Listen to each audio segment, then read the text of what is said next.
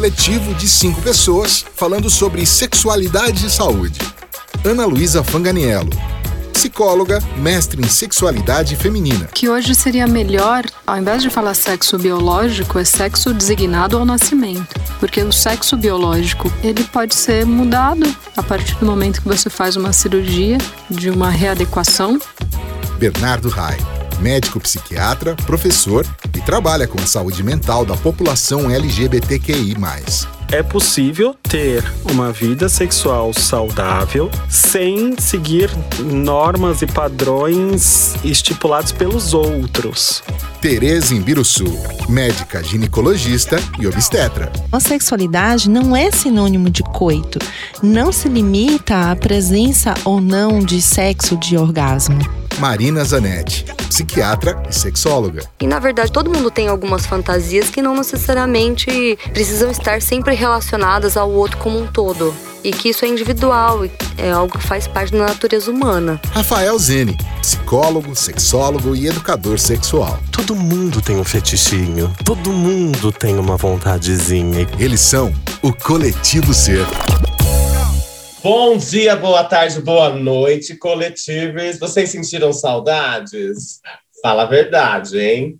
Pois bem, estamos de volta com a terceira temporada do Coletivo Ser, porque a gente é o quê? Bonita!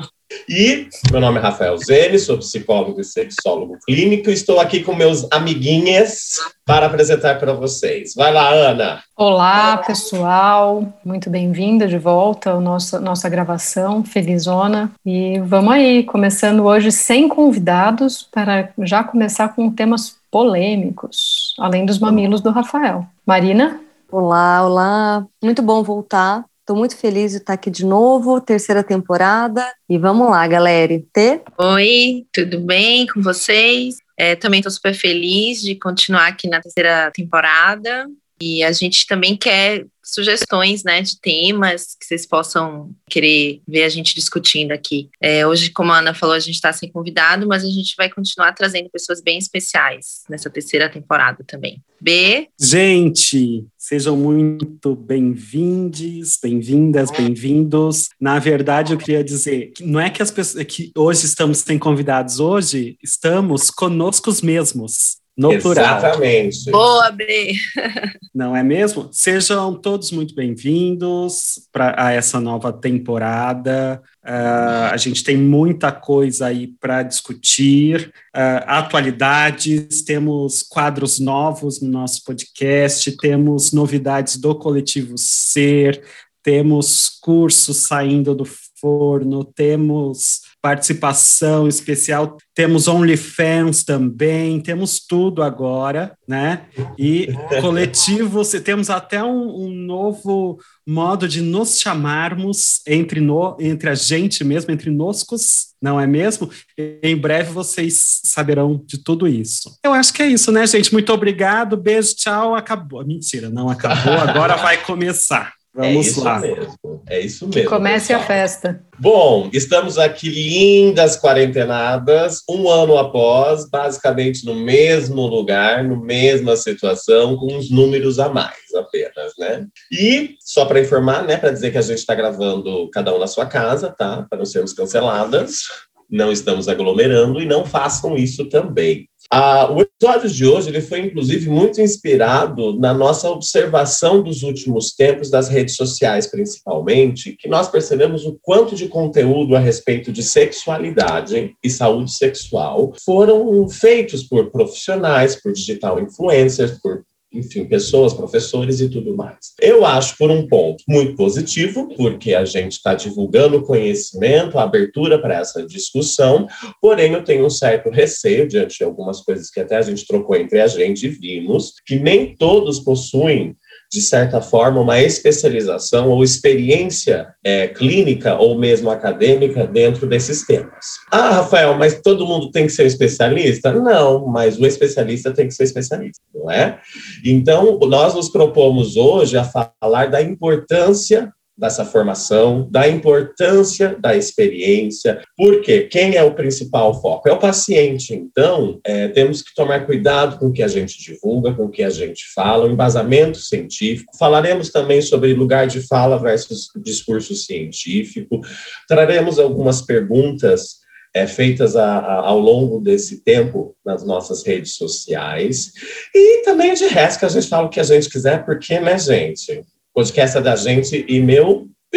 E traremos também algumas questões políticas, né, Rafa? Sobre como, como estamos agora, Exatamente. nesse momento, para desespero da Tereza, a gente vai entrar na política. Eu tenho certeza que eu e a Ana seremos as primeiras a serem, sermos caçadas. Vocês vão ver. Desespero. Tereza, você quer falar um pouquinho sobre esse desespero? Na verdade, assim, não é nenhum desespero, não, não é que eu não gosto de falar de política, falar de educação sexual acaba sendo falar de política, sim, mas eu acho que quando a gente divide muito em dois lados, eu acho que a gente acaba deixando de atingir com informações adequadas sobre sexualidade algum dos lados que não se encontre politicamente aqui. Uhum. Então, eu acho que quando a gente é muito enfático em alguma divisão política, acho que a gente acaba é, dicotomizando até a informação sobre educação sexual, que eu acho que é a nossa proposta aqui, entendeu? Uhum. Mas sempre nós somos um nenhum. grupo. Podem, podem mandar pau. Por isso que nós somos um grupo plural e abarcamos desde um lado que, que é bem anti né, o, o, que está aí, até outros que são, não, não que eu diria anti né, ou a favor, mas até outros que são mais tolerantes, digamos assim. Mas a Tereza mais moderados. Mais, moderados. mais em cima do muro, assim, mais, mais ali. Né? Mas vamos enfatizar que é importante enfatizar que até quando a gente está aqui falando né, de alguns partidos, quem sabe, algumas pessoas dentro da política, gente, não não pensem que a gente está se limitando a essas figuras principais e tão faladas no momento.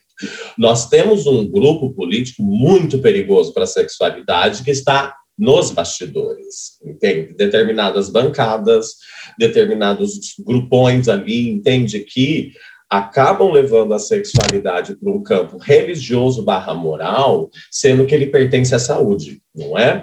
E, e ao social, obviamente, e ao social, mas imprescindível que estivesse no controle da saúde. Então, a gente, né, para o ouvinte saber, a gente não está falando só da dicotomia, a gente está falando desse povo do meião que é, não tem conhecimento algum e acaba prejudicando muito e muita gente. E já entrando, então, no, no que né, a gente também começou a falar, a gente está vivendo, nesse momento, uma grande dificuldade política e social, porque é, a semana passada foi colocado na ONU o Brasil como uma linha conservadora que está querendo caçar o direito à educação sexual dentro do país, sendo que desde 1994 teve uma conferência em que 179 países votaram a favor de que a educação sexual e o direito à sexualidade livre era um direito do cidadão. E hoje a gente está num retrocesso disso tudo.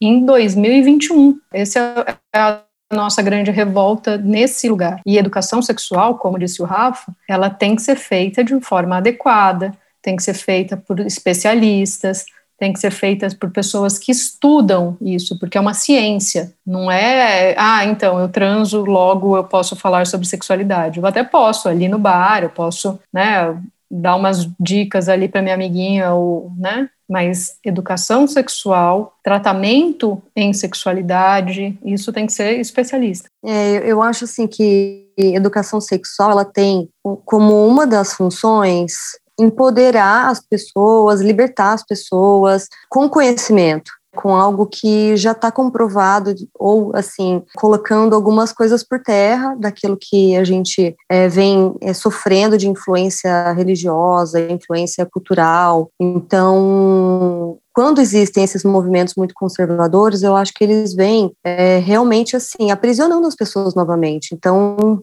eu tenho assim muita agonia disso, assim, porque realmente alguém pode chegar e falar, eu não concordo, Mas assim, a pessoa já estudou aquilo, ela foi atrás para entender o que, que realmente está valendo, o que, que a ciência está falando hoje em dia, né? Em vez de, de ficar é, achando coisas e espalhando é, esse tipo de conceito. Porque é uma coisa do o que, que eu não concordo, né? Eu não concordo com o que exatamente. Então me fala, né? O que, que é. E cada coisa no seu lugar.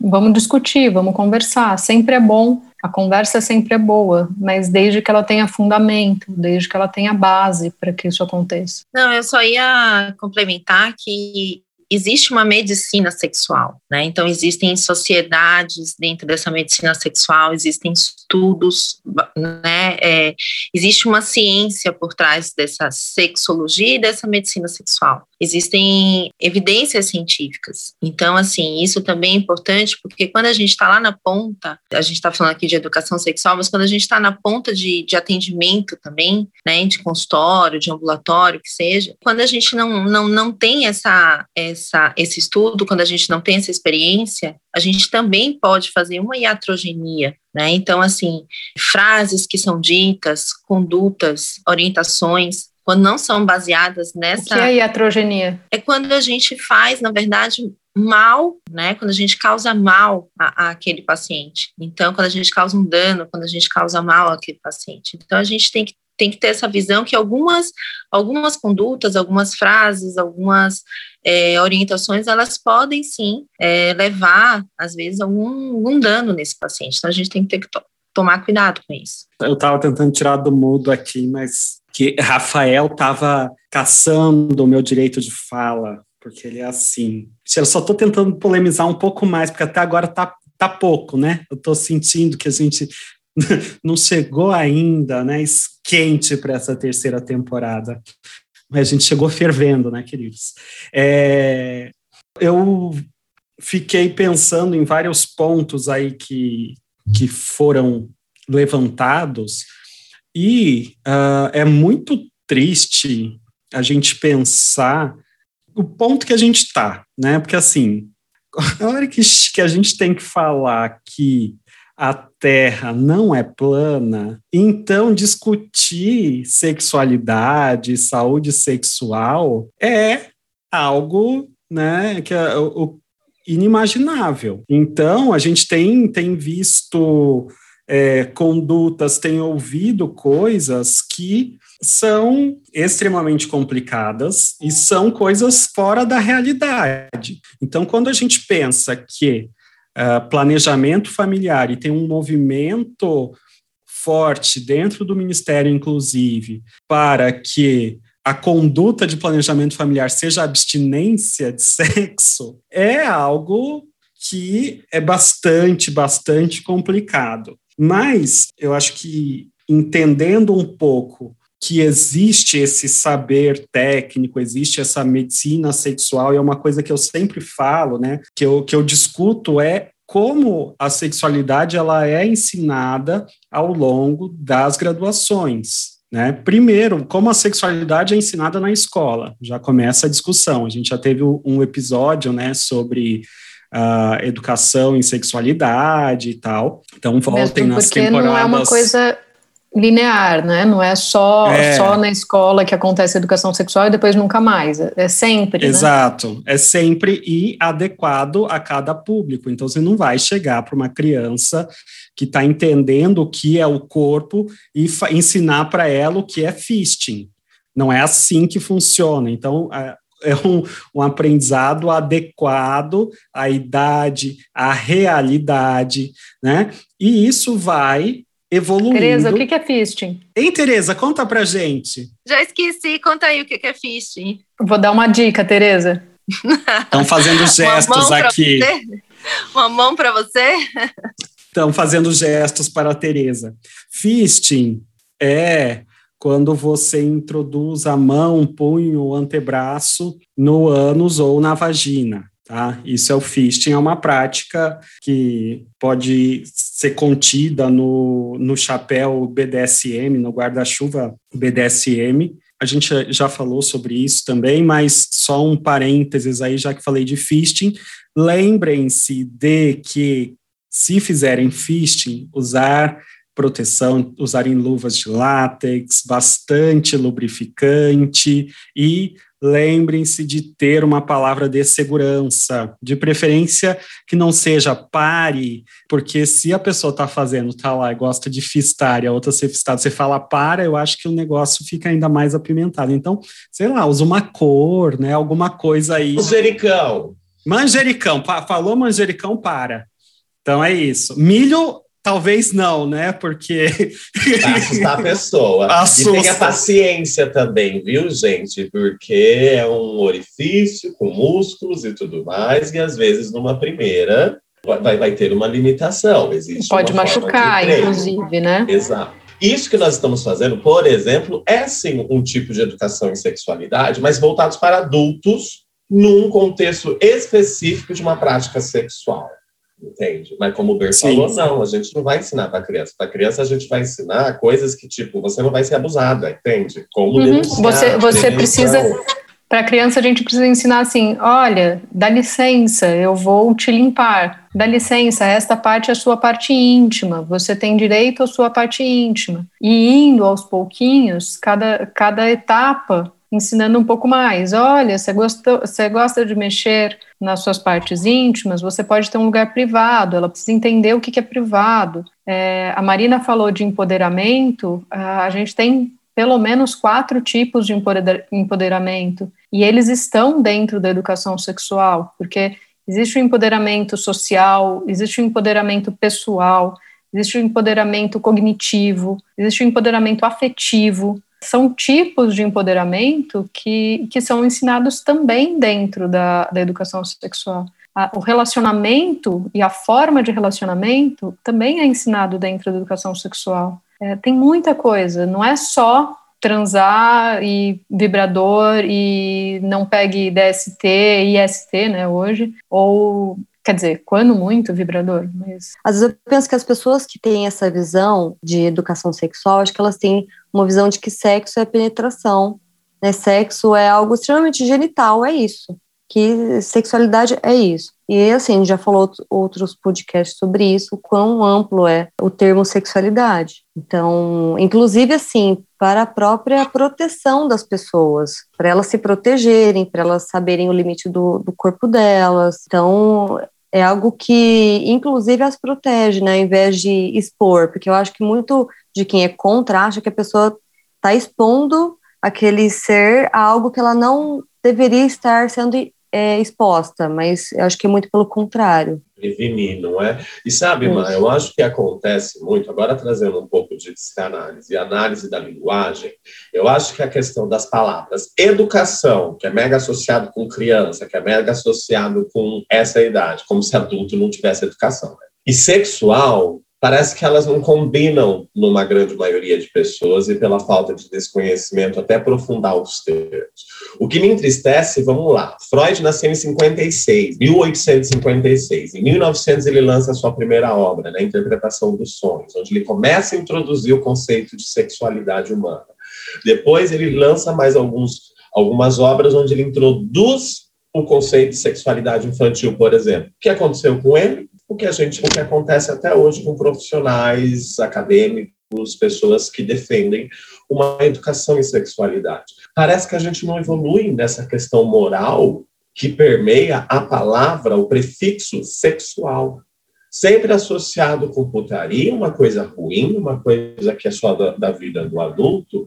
E, como eu gosto sempre de lembrar aqui, em qualquer aula que eu dou, em qualquer texto que eu escreva, sexualidade é um marcador de qualidade de vida segundo a Organização Mundial da Saúde. Entende? Se você toma aspirina e acredita na aspirina, a Organização Mundial da Saúde está por trás disso. Então, por que ela liberaria um tipo de tratamento, um tipo de acompanhamento que iria contra a saúde e o bem-estar da população. E a gente volta naquilo que o B falou, que hoje em dia a gente está tendo que ensinar que a Terra é redonda, e a gente tem que ensinar que a OMS não é algo de comunista, a gente tem que ensinar que a OMS é uma organização mundial que preza pela saúde das pessoas, que preza pela ciência, que preza é. por, pela educação. Né? Só é que isso. eu fico puto, amiga, porque a mesma pessoa que fala isso, que fala que a Organização Mundial da Saúde é comunista, vai lá e quer anestesia no dentista vai lá e quer fazer anestesia numa cirurgia. Então, gata, já que a Organização Mundial da Saúde é comunista, por que você está usando recursos comunistas para aliviar sua dor?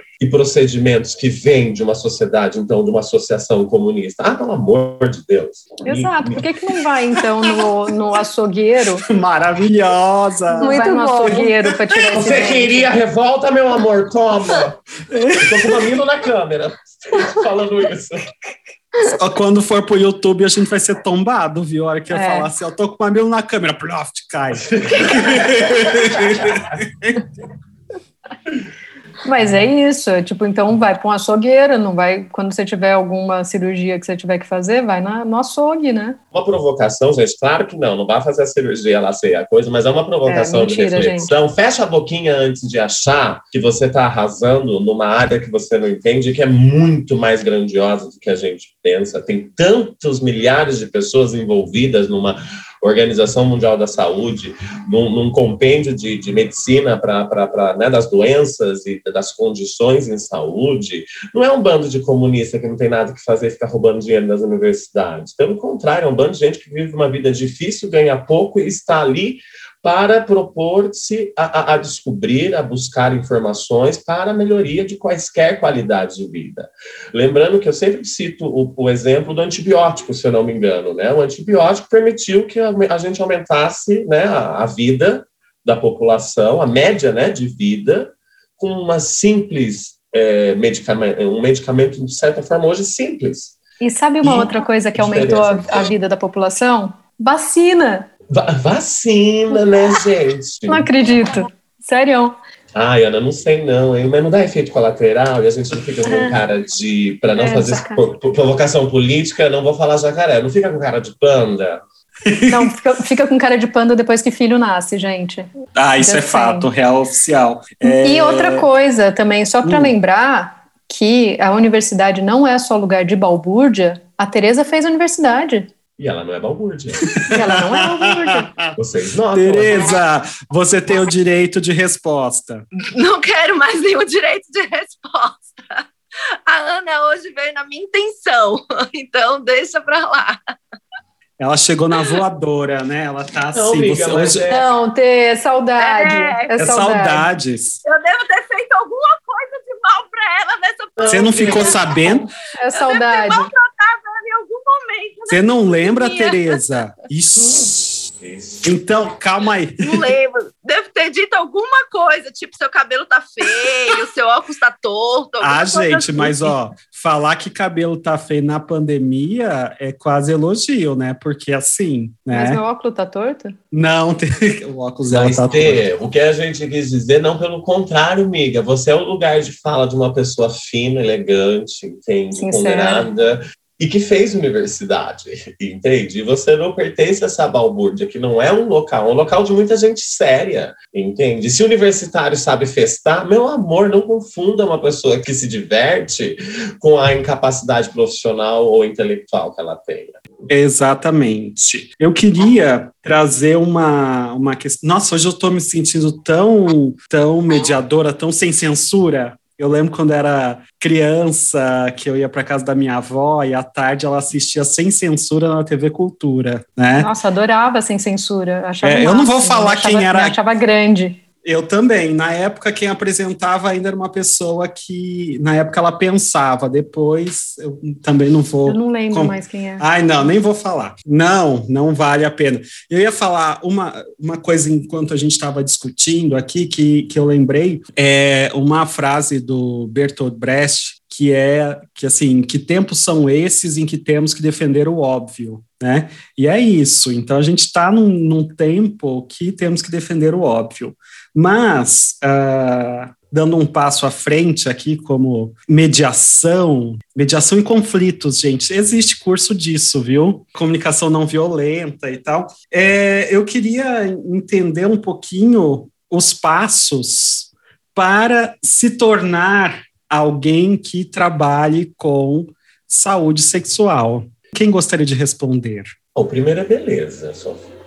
Se não tiver beleza, não, não isso pode, não, não, é não. isso? Tem, tem, tem algumas pessoas que eu, tem, são questionáveis. Também não vou entrar nesse. Mas aí que entra, a educação sexual defende, ou sexualidade defende, que todos somos, somos belas. Que existe Ah. beleza universal para todo mundo. Todo mundo Não, não, pode não, não, se não, mas pegar, tem, todo mas tem alguns que estão falando que são educadores sexuais e que não. É não aí sei. que eu queria entrar. Boa, gente- A gente está falando do Vamos. grupo oposto que a gente estávamos falando, né? Que é uma galera que acha que pode estar fazendo bem, é legal a proposta, mas temos que tomar muito cuidado, especialmente com generalizações que a gente escuta e vê por aí, com uma simplificação e banalização de alguns conceitos. Mas começando a responder do Ber, os prazos, eu acho que está relacionado a quaisquer áreas que um profissional da saúde decide se especializar ou se aprofundar. Um especialista em transtornos alimentares, não é porque ele come que ele entende de problemática com comida, não é? Não é porque você teve uma mãe depressiva que você entende necessariamente de um tratamento depressivo. Então, não basta estar a vivência. Há questões que a gente vivencia, mas não está num grupo que vivencia outras coisas. Então, conhecimento é o primeiro passo para. Infelizmente, temos que usar a palavra formação. É necessário uma formação. E aí, que tipo de formação? Nós temos cursos voltados para profissionais da área da saúde, vou, vou focar nesses primeiro profissionais da área da saúde, normalmente é uma especialização, né, uma pós-graduação. Em, Existem cursos de em- extensão também. em cursos de extensão também, mas para profissional da saúde existe terapia sexual barra sexologia, que aí normalmente são frequentadas por médicos de áreas específicas, como ginecologistas, urologistas, eh, psiquiatras, até obstetristas eu já estudei, pessoas que lidam com determinadas, pediatras, com determinadas Clínica geral também. clínica geral também. Afinal, é um conceito geral de toda a população tem a sexualidade, mas determinados grupos médicos acabam se aprofundando porque as queixas acabam aparecendo mais em seus consultórios.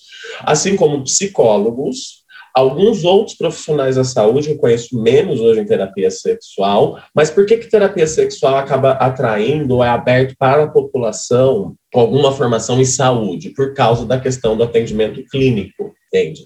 O raciocínio clínico praticado na medicina, praticado na psicologia, todos os anos que a gente fica aprendendo esse raciocínio clínico, num curso de sexualidade, você une os conhecimentos. Como eu aplico esse raciocínio clínico a uma questão de sexualidade? Esse é um tipo de curso, um tipo de formação para uma questão específica. Consultórios, ambulatórios, hospitais, não é? É um lado de cuidado com a saúde a partir de uma perspectiva clínica. Educação sexualidade já é um curso mais aberto. Eu até indico, todo mundo devia fazer, independente da sua formação, porque a educação sexualidade pode ser aplicada em qualquer lugar. Então, ele é um curso que atrai muito professor. Eu estudei com policiais, médicos, psicólogos, terapeutas ocupacionais, assistentes sociais, professores. Ele é muito amplo a gama de profissionais. Foi muito legal, inclusive, fazer essa formação pela troca. Advogados, que são tantas áreas que é, é, trazem questionamentos que a gente nunca faz normalmente na nossa área. Então, falando em especialização, são esses dois, essas duas frentes, educação e sexualidade, que é uma, e terapia sexual, que é outra. Existem os cursos de extensão e existem os cursos específicos para cada, digamos, situação. Então, assim, é, você tem uma, uma situação dentro de um hospital que você precisa capacitar os seus enfermeiros, médicos, uh, né, os seus profissionais para lidar com um tipo de situação. Você pode ter um curso de extensão específico para aquela situação, e assim vai, e assim por diante. Eu quero trabalhar só especificamente com sexualidade da mulher cis, né? Eu quero trabalhar só com pessoas trans. A gente pode ir dividindo uh, os cursos e, e, essas especializações em vários especializações não, essas extensões em vários pequenos cursos. Assim né? como nós, Existe acho que nós podemos um curso um pouco, específico. Né? Existe um, um, curso específico de, de especialização é, em educação sexual, mas assim, para você dar aula dentro de, de uma determinada questão ah, ou de uma determinado determinado tipo político, né? Sexualidade política, sexualidade e uh, direito. Tem sexualidade e direito. Como é que você usa, né, dentro do direito questões da sexualidade? Existem muitos tipos. E aí entra no que a gente também está querendo fazer, né? Montando e, e, vai montar. Alguém quer falar é, sobre isso? Eu queria acrescentar a parte prática é, do, do, do, atendimento, assim. Eu lembro quando eu fiz pós-graduação, que, assim, algumas áreas eu achava até mais tranquila de entender, outras não, mas quando eu fui para a prática, nossa, assim, as coisas, aí, aí que tudo vai ficando mais claro, é que você vai entendendo as particularidades de, de trabalhar com cada tipo de população. É, então, assim, nem que seja talvez uma supervisão, né, é, mesmo que é, talvez a pessoa faça um curso que é teórico, mas que tem supervisão, ela pode começar a, a usar aqueles conhecimentos na prática e conversar com alguém que entende, né? É, sendo uma coisa que ela faça com uma certa periodicidade e tudo mais, eu acho que acrescenta muito, porque essa parte prática eu acho que realmente é super importante. Arrasou, Má, arrasou. Você complementou super bem que nessas formações clínicas que eu falei no início, exatamente, faz parte também do curso essa coisa da prática, como quaisquer outros cursos em saúde, que é preciso sim algumas horas de prática e supervisão.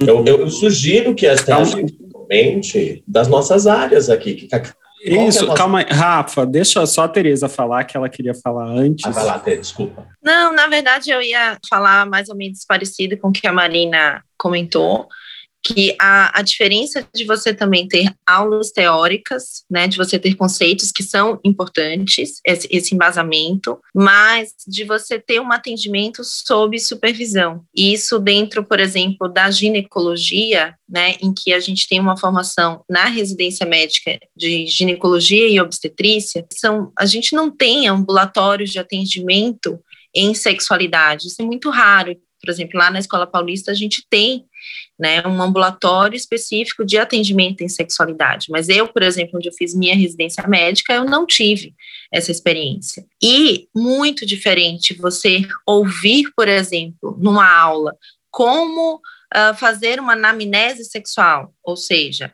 como antes de você perguntar sobre a vida sexual, como que você deve abordar isso? Quais são os tipos de perguntas que você deve fazer, né? Por onde que você deve ir?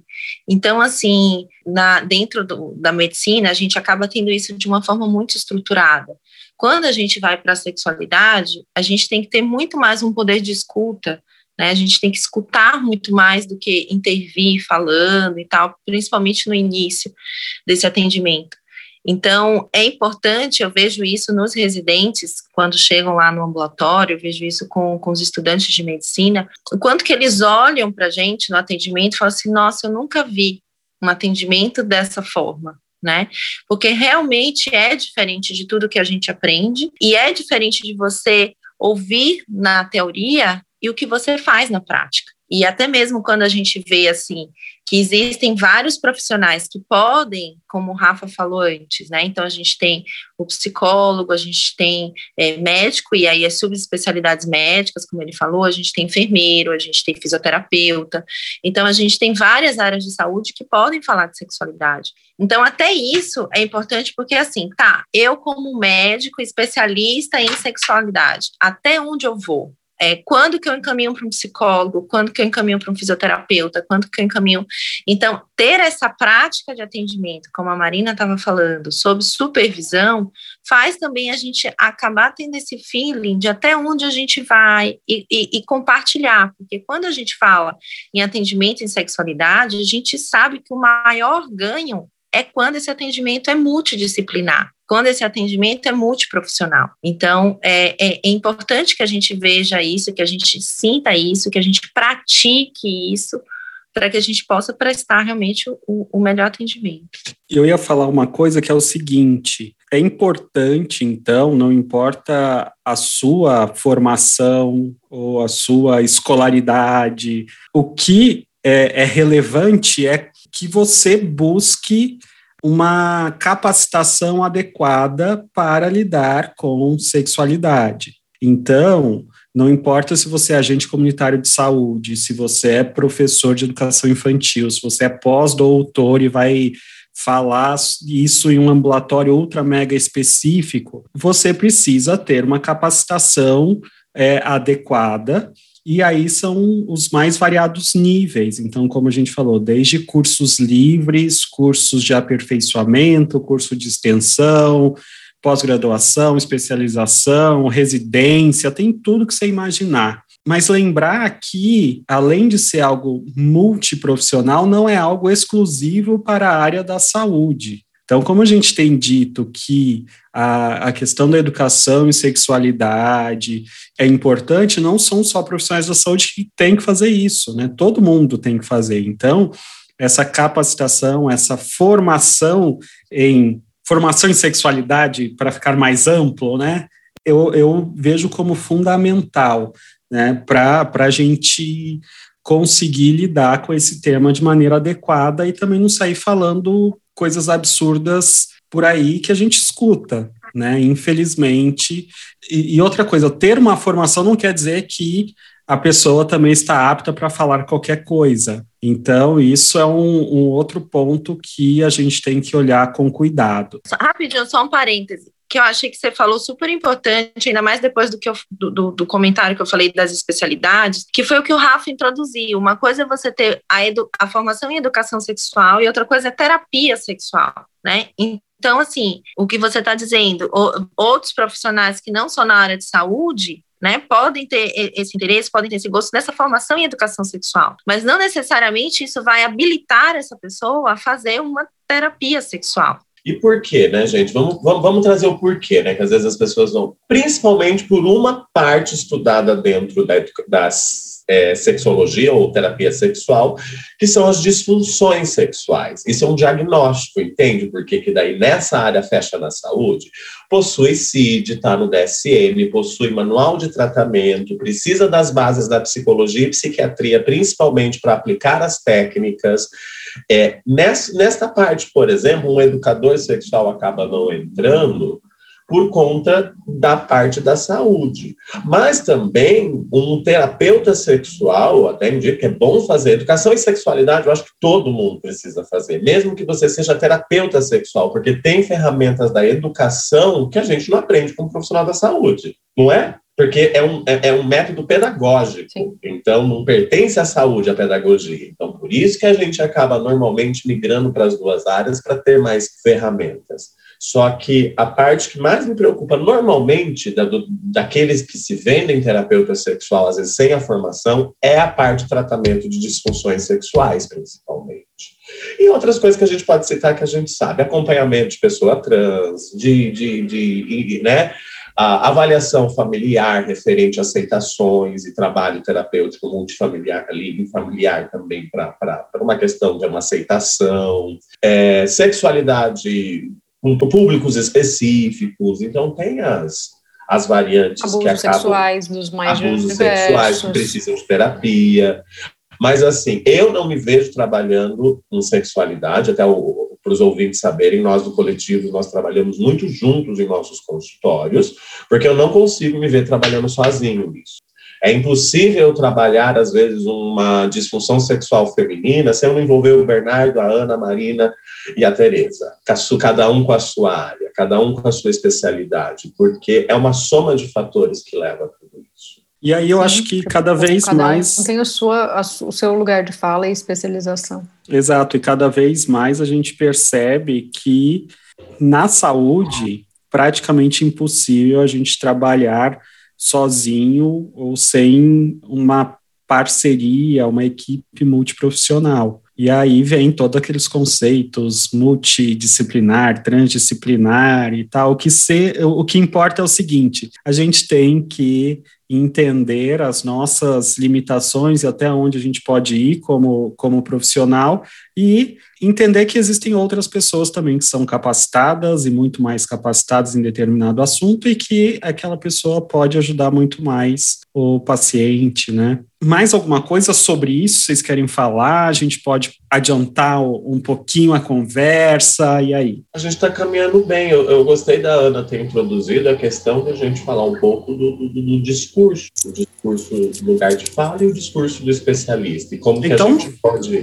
pode. Então fale isso, Rafa. Ah, gente, que aí eu, eu acho que esse é o tema central do episódio de hoje, a partir da nossa observação nesses meses é, em Instagram e tudo mais, né? Onde a gente via um profissional X falando um assunto, e você nota no Lattes ou na, na, coisa a pessoa não tinha tanto uma formação. Digital influencers que estão em locais de falas específicos e que são importantes a mostrar vivências deles, o recorte deles também.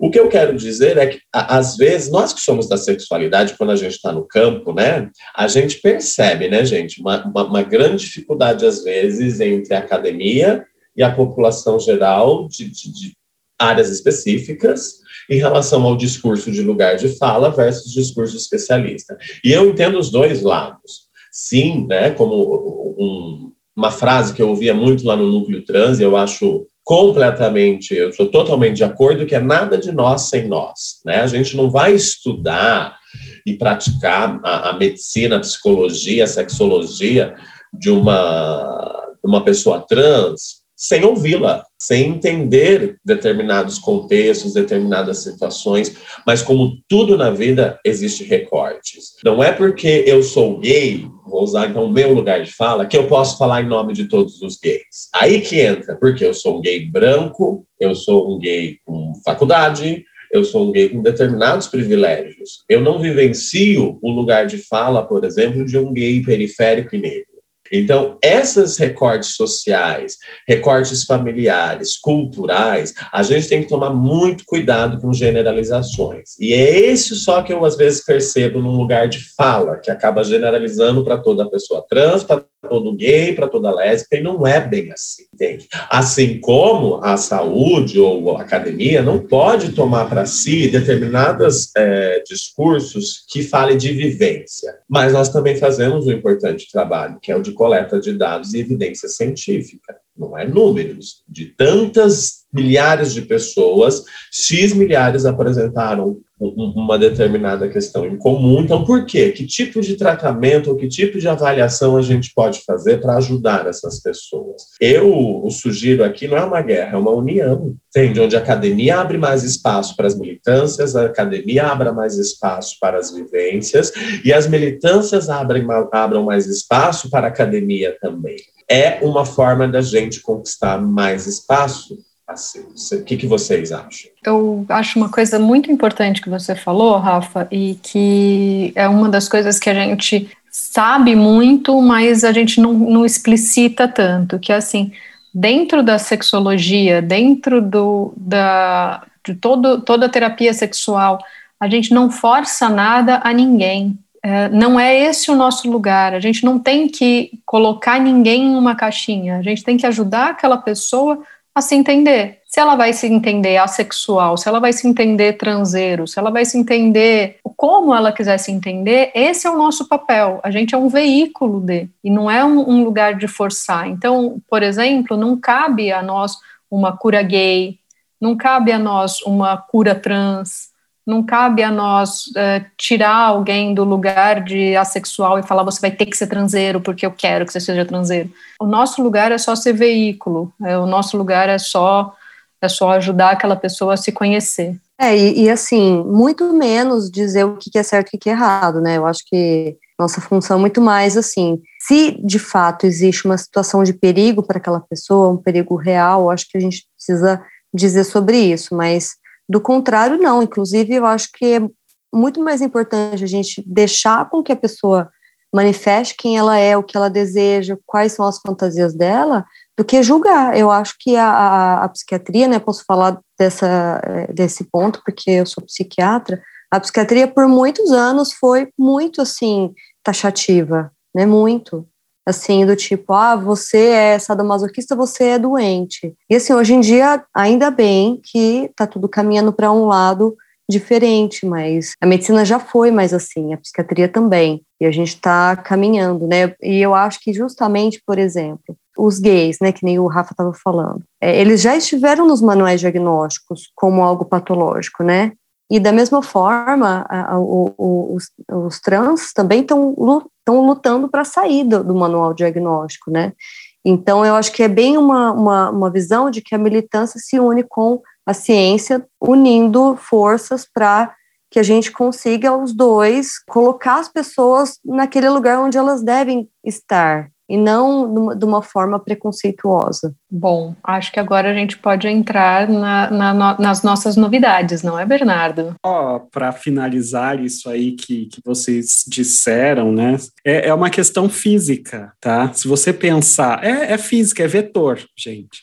Então, se a gente for para lados opostos, a força não, a gente não vai sair do lugar, né? Ah, física então, de química, física e biologia. Física, física, entendi. vetor. Que fosse física do, do, meu não, corpo. Não, não, ah, é entendi. física, física, vetor, seno, cosseno, que ela multiplica por não sei quanto e faz coisa de física, tá? É, é isso entendi, mesmo, porque se a gente junta cabo de guerra para ficar mais fácil. Então, cabo de guerra, tá? Que é da sua época, né? Glow. Hoje está todo mundo ácido, né? Como diz uma paciente minha, hoje estou cítrica, doutor Bernardo. Ela... e aí, uma novidade, gente, que nós trouxemos depois de uma longa discussão, que é o seguinte: ao longo desse período, na verdade, desde quando a gente começou o coletivo, né, já tem um tempinho aí, e nesse período que a gente ficou de recesso, quarentena, ou que vocês quiserem usar o nome aí, a gente recebe muitas perguntas, tanto no perfil do coletivo quanto nos nossos perfis individuais. E aí, a gente resolveu então, a, é, iniciar um quadro que ainda não tem nome, mas é um quadro de perguntas e respostas. Eu tenho alguns nomes aqui que eu fiquei é, pensando, então pode ser coletivamente, coletivas respondem, pergunte às coletivas, né? Então, então a gente jogar para eles escolherem na, na, na, na página gente, do coletivo. Vamos fazer isso, então. A gente vai colocar lá, no, no, nosso Instagram, perfil. A gente faz uma enquete uma enquete e sempre que, que a gente for gravar, a gente vai lançar um, um, espaço para perguntas e aí a gente responde aqui, tá? Sempre de maneira anônima, então podem ficar tranquilos, até porque essas questões de sexualidade muitas vezes geram algum tipo de vergonha ou coisas do tipo, né? Então podem ficar tranquilos que será tudo super anonimizado né? Sigilo eu terapêutico. É, sigilo terapêutico. Só a gente aqui. E eu recebi algumas perguntas. Eu não sei se vocês receberam também, se vocês querem colocar a pergunta aí para a gente responder, se eu coloco as minhas. Eu vou colocar uma que eu recebi, que é o seguinte: eu queria ouvir de vocês o que a opinião, que é o seguinte: chegou um rapaz pelo que ele disse, cis, hétero, e que ele tem tesão, assim, morte de vontade de usar calcinha para transar. Nunca fez isso, porque ele tem medo, ele tem uma namorada, ele tem medo de falar isso para a namorada. Como lidar com essa situação? Eu acho que primeiro precisa arrumar aquelas calcinhas que elas são ajustáveis na lateral porque senão ele pode alargar a calcinha da namorada, dependendo tem lojas com calcinhas masculinas Acho que começa por aí. A segunda parte é. tem lojas específicas, mas, né, se ele, se ele tiver assim, né, com medo e quiser fazer uma coisa mais furtiva... Pode pegar dentro de casa, né? pegar dentro de casa e testar esse ah, advento do alargador de calcinha na lateral é bom, é bom, é útil. E segundo, que, que assim, pode também começar a usar sozinho ali, ver como é que se sente e conversar com a parceira, né? A parceria tá aí para isso. É, é um passo a passo, na minha opinião. Começando, se eu estivesse no meu consultório, o primeiro passo que eu daria é primeiro compreender o que, que ele acha do vestir calcinha o que, qual é a opinião dele a respeito, para a gente avaliar se isso para ele possui padrões morais, padrões. Porque já abrindo aqui para vocês, ouvintes, não, não é porque o cara quer usar calcinha que ele seja gay ou quer ser travesti, não, não tem nada a ver, isso é uma calcinha. A, a sexualidade e a orientação sexual é muito. Ou é trans, né? Tipo, ah, não, é agora é trans. Amplo do que isso, entende? Não, não dá para a gente colocar numa categoria crossdresser ainda também, porque é uma calcinha. Então, primeiro, primeiro ponto é analisar com esse cara hétero é, o quanto a heterossexualidade dele se sente, a masculinidade dele se sente ameaçada, para ver se ele está, ele está preparado e de acordo com isso, não é? Por quê? Porque isso também vai ajudá-lo no momento de argumentação e de conversa com a parceira, que seria um segundo momento, para levar melhor, entende? Se você está confuso, não sabe nem o que quer direito, como que quer, como que você analisa isso, como que você vai conversar com o outro para defender seu ponto de vista? Sim. Ponto número um. Sim, primeiro, Ponto primeiro número... se sinta seguro do que você está fazendo, Exato. né? Uma alta se aproprie. E, e às né? vezes é até uma, uma função assim, de, de, educação também, né? Uma é função é de educação. sexualidade aí. O que, que representa isso? Né? Boa, boa, Má. É uma educação. Isso, olha, gente, bem bom que você citou isso. Isso é uma educação sexual, em sexualidade praticada no consultório. Que não, não há problema em você usar uma calcinha e, e continuar sendo hétero. Entende? Isso. Ponto número dois, então, daí, a preparação para o diálogo e discurso que seria usado com a parceira, e tenha ferramentas, talvez, também para apropriar. Um pornozão hétero, o homem está usando a calcinha para mostrar que existem outras referências, tentar analisar e perceber também a, a construção social e moral da esposa, nesse caso, né, da parceira, e é um, um caminho também que poderia, nesse ponto, envolver um terapeuta sexual de casal que pode ser um belo que pode de mediar né, essa conversa. Sim. sim, que também existe, é uma especialidade. Exatamente. Né? Terapeuta e, sexual que trabalha Ah, mas casal. isso ele tem que procurar. É, nós tá também tá né, fazemos isso. No... Não, e, e, isso, ai, mas ele tem que ir para o terapeuta sexual e para o terapeuta sexual de casal porque ele está com um problema? Não, porque o terapeuta sexual vai auxiliá-lo e a mediar o acesso a essa fantasia e realização desse desejo. Não é porque a pessoa está doente, é um facilitador. A psicologia, a sexologia, a psiquiatria também são. E outras áreas médicas, sabe? Quantas vezes a Tereza deve ter feito algum trabalho de mediação dentro do consultório dela? Então, o profissional da saúde, às vezes, principalmente quando a gente envolve sexualidade, gente, a gente vai meter alguns bedelhos na tentativa de auxiliar na mediação. Essa é a minha opinião, e vocês? Nossa, concordo totalmente, Rafa. Inclusive, até assim, às vezes, depois que você faz uma parte educativa, às vezes, aquela necessidade de colocar em prática, às vezes vai sumindo, assim, aquela vontade, às vezes a pessoa entendendo qual que é o fenômeno, o que, que acontece com ela, às vezes aquilo é, fica no âmbito fantasia e não necessariamente precisa ir para a prática para ela usufruir daquilo, porque ela pode resgatar isso no momento da relação sexual, ela pode imaginar isso, não necessariamente se ela perceber que ela, de fato, para ela não faz tanto sentido botar em prática, porque às vezes a fantasia é uma coisa que, assim, na fantasia desperta uma super excitação, mas quando você coloca na prática, é um fiasco. Então, nem sempre colocar na prática é um, um caminho, assim, que vai dar certo. Por isso, por isso que eu brinquei logo no começo, falando, tipo, primeiro, primeiro coloca a calcinha, dentro, né, só você ali, se, se experimenta nesse lugar, porque é exatamente isso, né? Às vezes a gente experimenta uma coisa, não rolou, não, não me senti bem, ou qualquer coisa, né? E, e aí não, fica nessa fantasia de muitas, né, muitas coisas, nossa, isso pode ser muito legal, e na hora do vamos ver não, não é tão legal, né? Isso, e mais um ponto é que pode ser legal também, né? Exato. Então, é, Exato, acho, pode é, ser é muito todo, legal é, e você pode gostar e aí a gente segue para outra parte. É isso, Exato. às vezes vai ampliando o, a, o, a, a, conversa entre aquele casal, entendeu? Vai. É isso. E aí. A tua esposa é uma dominatrix escondida ali, doida para praticar. Exato. Exato.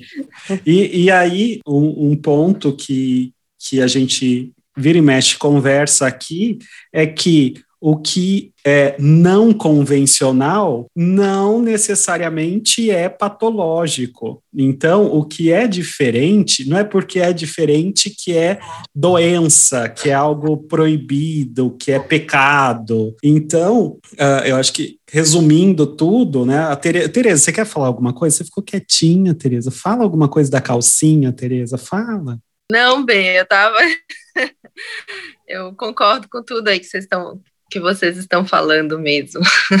Então tá bom. Você já, já teve essa experiência no consultório? Mas eu tenho uma curiosidade. Isso, já alguma, alguma mulher já se queixou, alguma mulher vida. já se queixou e trouxe essa questão que o marido queria usar calcinha, Tereza, no seu consultório, alguma coisa assim ou não? Não, na verdade foi uma, eu tive uma vez uma, uma paciente que que questionou que o marido gostava que ela penetrasse a região anal dele, né? Que ela usasse uma cinta pinto e que com essa cinta pinto ela tivesse essa penetração anal nele.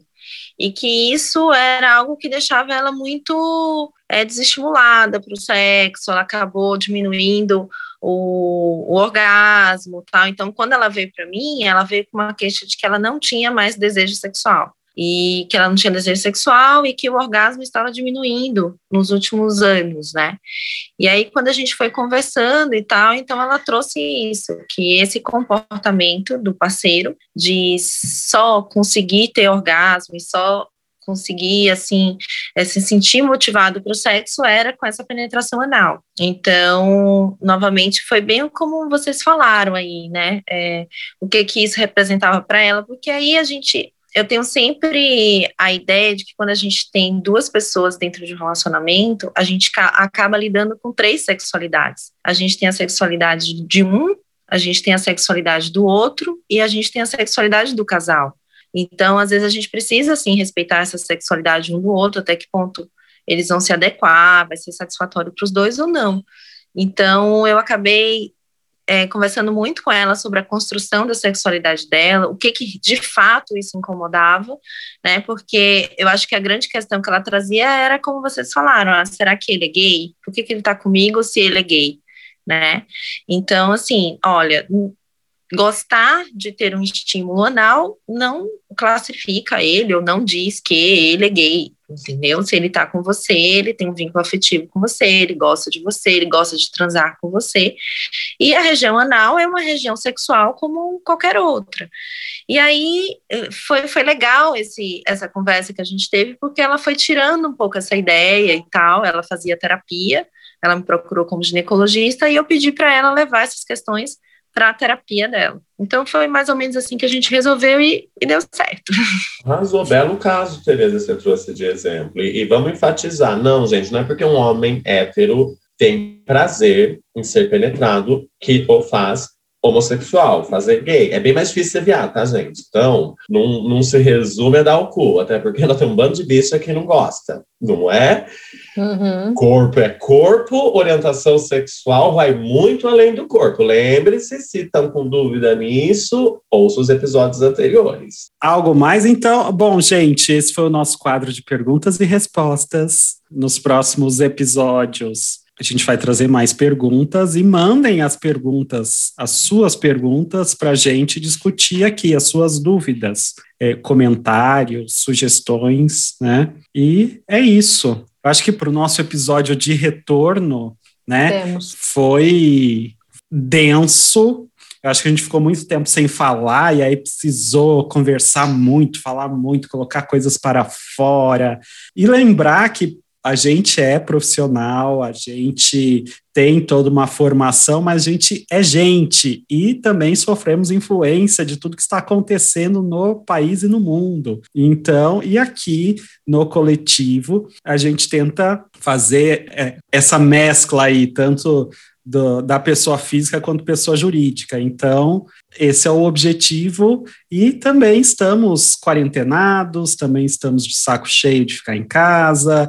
Agora fez um ano que eu estou trabalhando full time em casa, então não é fácil. Todos também tiveram suas vivências aí e eu acho que a gente precisa de momentos para desopilar e hoje o episódio também serviu para isso. Então, muito Boa. obrigado a todas, todos e todos, né? Vocês querem falar algo, mandar eu um queria, beijo? Eu queria puxar algo que o Bertus falou, inclusive, né, puxando o assunto um pouco para essas de quarentena e, do profissional da saúde, não somente a minha vivência de contato com vocês também, com vocês trabalhando bastante, eu trabalhando bastante, eu tenho muitos pacientes da área da saúde, principalmente médicos e ouvintes.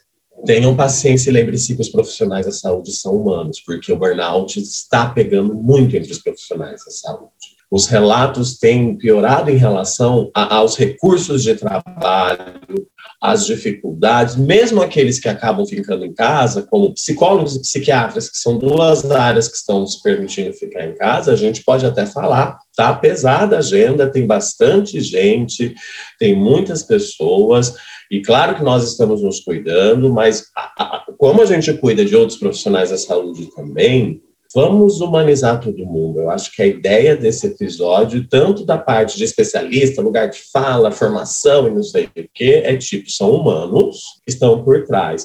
E enfatizar uma coisa que a Organização Mundial da Saúde também, não sei se vocês viram, e, nossa, ajudou a explicar tanta coisa que eu estava observando em consultório, em mim mesmo, em vocês, a tal da fadiga pandêmica. Vocês viram esse conceito dentro de saúde mental? Tem dois conceitos muito interessantes, esse da fadiga pandêmica e outro que é a fadiga do Zoom. Hum. Tem uns artigos bem interessantes falando disso, e tem uma questão de, de fisiologia cerebral, de Total. resposta, que a conversa, a gente espera a resposta do outro, então não é só a voz. Quando tem esse delay entre voz e gesto, já dá um trava, tilt no cérebro, tipo, hora que trava, né? Então, tem tudo isso. Desculpa interromper. Não, obrigado, porque isso justamente, gente, influencia. Vamos, vamos colocar na prática, não se sinta louco. Você está mais cansado, você está, pode estar mais estafado. Para além das suas questões individuais da vida, de trabalho, que a gente sabe que está pesado, tudo isso, existe essa questão geral também e que está trazendo cansaço. Mesmo que a gente era sedentário, gente, pelo, pelo menos dava, andava duas quadras para ir para o consultório, sabe? Hoje, o que, que eu faço? São passos para a cozinha, não toma sol, a alimentação acaba ficando às vezes, um pouco desregrada, falta de exercício. Isso que o Bernardo falou, achei tão interessante da parte cognitiva e de comunicação, realmente faz sentido. Nós somos mamíferos, a falta de contato físico e social com as pessoas. Então, se cuidem, fiquem em casa para a gente passar logo isso. É, tenha compreensão e paciência com os demais, porque está todo mundo nervosa, está todo mundo nervoso, está todo mundo de certa forma sentindo isso e estamos juntos nessa. Lembra do papinho da ninguém solta a mão de ninguém, querida? Se assumiram lá, vamos segurar as mãos, não é? Mas eu quero agradecer. Passa álcool em gel. Feliz. Passa álcool em gel. É, usa duas máscaras, ou a N95, né, Ber? N95 ou PFF2. PFF2. E se cuidem. Muito obrigado pela audiência. Estava com saudade dos meus amigos aqui também. Estou bem feliz da gente voltar com o podcast Coletivo Ser. E a gente está vindo com tudo, tá? Para quem vivia perguntando de curso, aguarde, queridinhas, porque vocês vão se surpreender com o babado que vem por aí. Vem, vem muita A Tereza, inclusive, vai ensinar técnicas de pompoarismo. Na prática. É, Tereza, se a gente tiver 200 inscrições, amor, você vai ter que dar os seus pulos, sabe? também, Mas, olha, também queria falar uma coisa, um beijo para todo mundo também, e não escutem o atual presidente, porque ele só fala merda. Eu acho que é importante a gente estar tá aqui falando e, e falando de novo sobre a importância da ciência, a importância da educação, a importância de conversarmos e de poder discutir e, e conversar sobre outros temas e se capacitar, principalmente. E, obrigada por, por hoje, meus amiguinhos aqui, amiguinhas, né? Todo, todos lindos, amigos e fofinhos. Tamo junto aqui. É, eu acho super legal a gente conseguir manter né, o nosso, nosso podcast. É, acaba que é, é a única forma que a gente tem de se reunir também para falar sobre, né, sobre tudo e falar sobre um tema que a gente gosta, que é sexualidade. E eu acho que esse, esse foi é, é uma das essa foi uma das razões que, que nos trouxe a fazer esse, esse, esse podcast, que seria a reunião, né? Que antes a gente fazia presencial e era super gostoso. É, mas agora eu acho que a gente está cada um isolado na sua casa e essa é uma, uma maneira da gente se encontrar. Então, obrigada aí da gente estar tá aqui de novo. Beijo, gente. Adorei ver vocês. Eu acho que nunca o nosso nome coletivo ser fez tanto sentido, né? Eu acho que a gente podia realmente terminar pensando nisso. Um beijo, adorei. Tchau. E pessoal, lembrando onde vocês podem encontrar a gente no Instagram, arroba coletivo ser, e em todas as plataformas, Spotify, Deezer, é, Google, Google liberou pra gente. O que site. mais? Então temos uh, todos esses locais aí que vocês podem encontrar a gente e dentro desses locais tem também as nossas redes individuais, tá bom? E tem um... o nosso Instagram também, que é arroba coletivo ser e o site www sexualidadesaude.com.br, não é? Eu errei? É, é que é, eu, não tá certo. É que eu gosto do www de antes, acho. Só não é mais é. tão vintage quando falar http dois pontos barra barra, né? Ah, também gostaria de falar, mas você já entregou minha idade falando do, do Cabo de Guerra, então já. É. já né? mas é isso aí, gente. Escutem a gente, deem joinha, dê cinco estrelinhas lá no no Apple Podcasts. Comentem, se inscrevam, mandem E quem quiser que, que receber beijo, pode mandar, pode mandar um nomezinho lá que a gente manda beijo também. É isso aí. Beijos para todas, todos todos. Kisses, bye bye. Ah, esqueci. Beijo pro meu marido, que é aniversário dele hoje. Parabéns! Parabéns, Parabéns, Maurício.